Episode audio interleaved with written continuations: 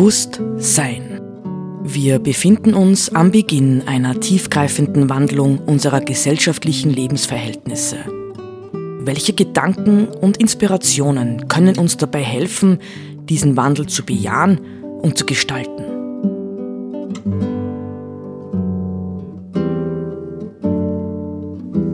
Eine Sendung von Roland Steidl.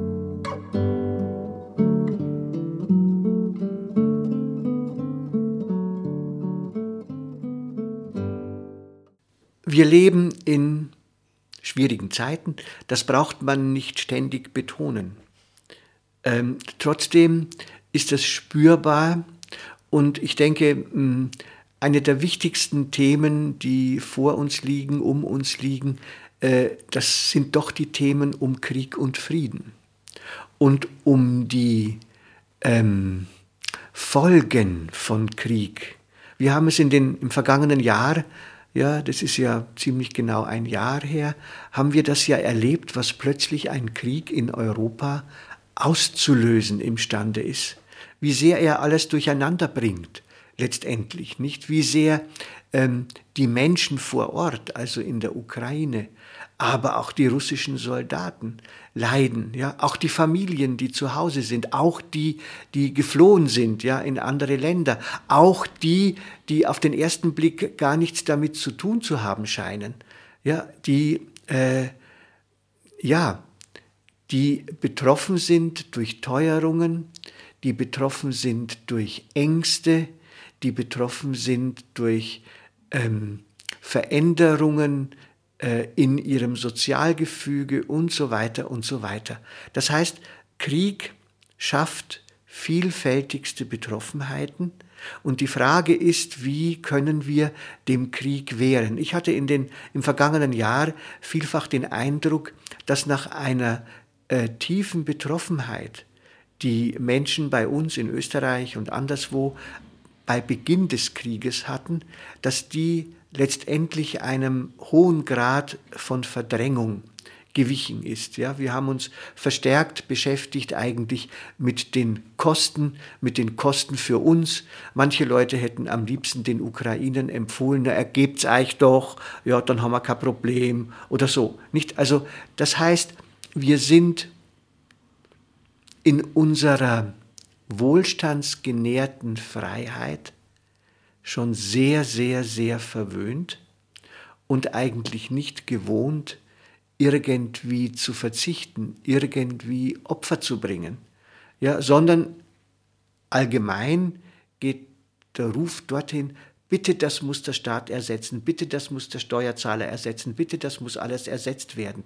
Nicht? Dabei ist es tatsächlich so etwas wie eine kollektive Not, in die wir geraten sind. Und im Grunde genommen ist es sogar geopolitisch eine globale kollektive Not, weil ganz, ganz viele Länder ja ähm, durch die Weizen äh, durch die, das Ausbleiben von Weizenlieferung und ähm, anderem ähm, letztendlich in Mitleidenschaft gezogen werden.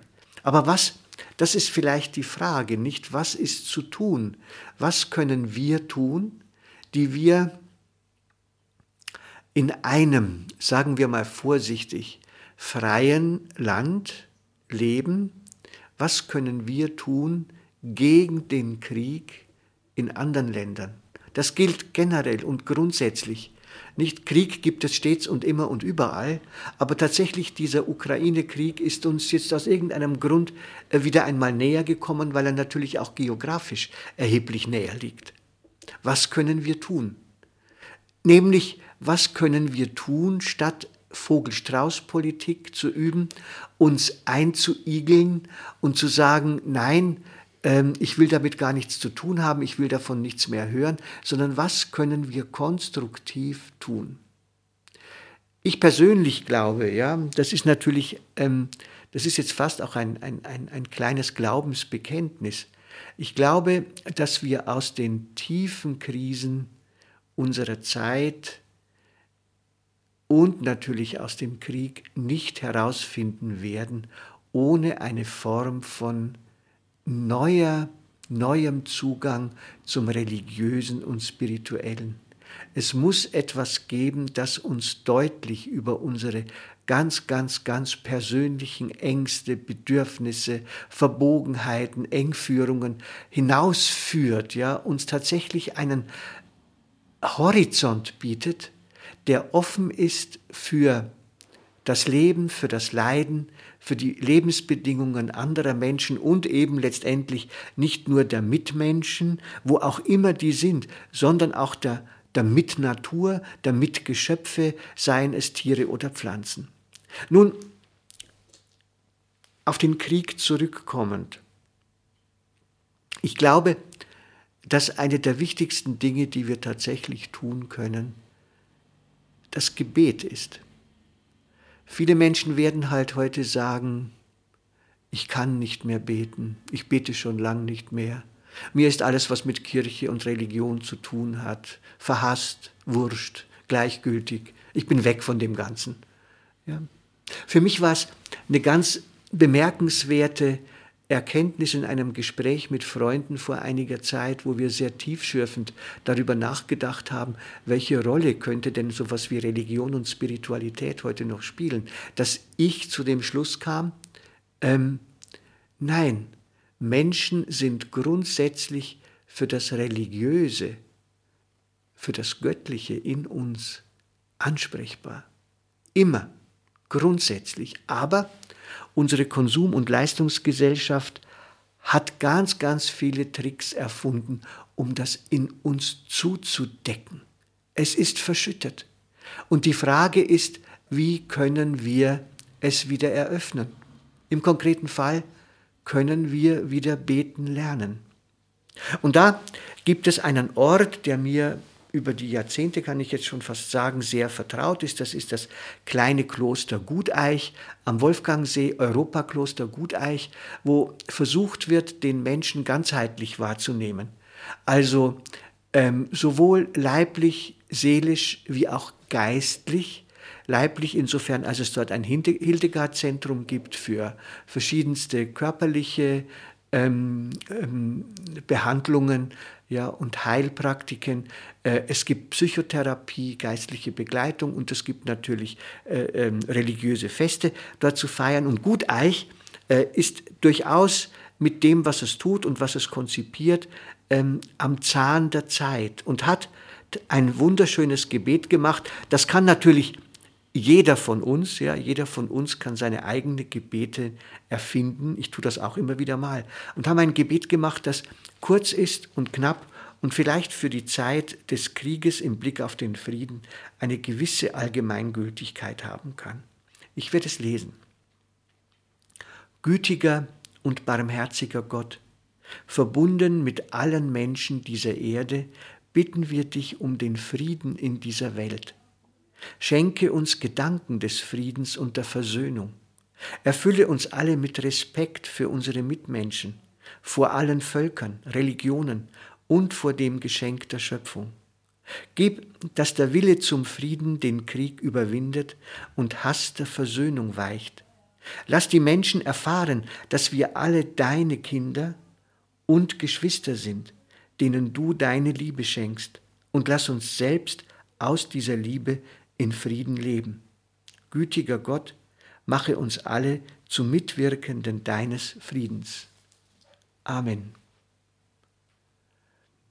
Das würde ich uns wünschen, ja, dass wir äh, ja, zur Grundhaltung dieses Gebets finden. Nicht dieses kurze Gebet schildert ja genau genommen nur eine Grundhaltung der Welt und dem Leben gegenüber. Ja, dieser Respekt, diese Wertschätzung, diese Anteilnahme, ja, diese Solidarität, diese Bereitschaft, ähm, jetzt wollte ich fast sagen, diese Bereitschaft, sich wirklich auf das Leben und seine Schrecknisse hoffnungsvoll einzulassen. Ja, mit diesem Gebet, mm, diesem Friedensgebet, möchte ich den Januar zu dem Thema Freiheit abschließen, nicht?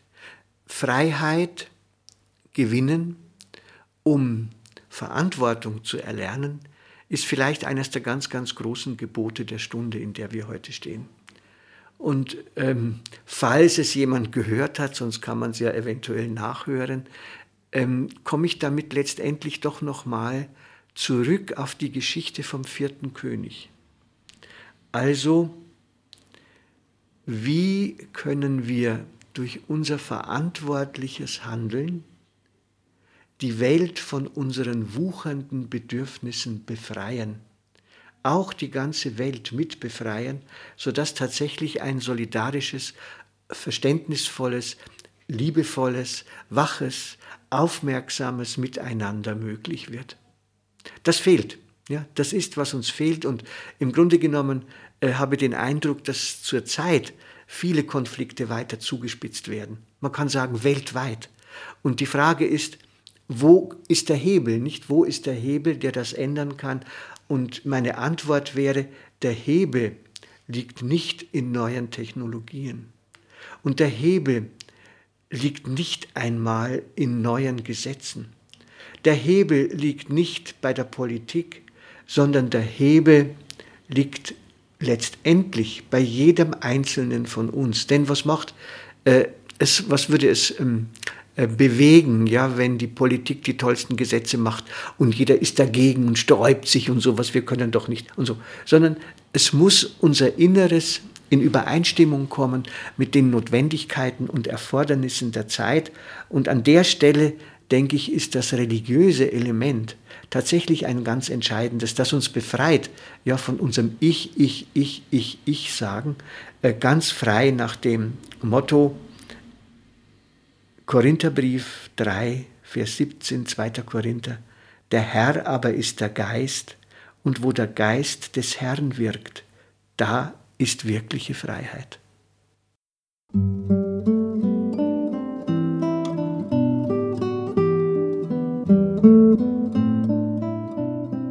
Sie hörten Bewusst Sein. Gedanken von Roland Steidl. Die Musik zur Sendung stammt von Johann Sebastian Bach. Interpretiert von Harald Simada. Diese Sendereihe steht auch als Podcast in unserem Online-Archiv zur Verfügung.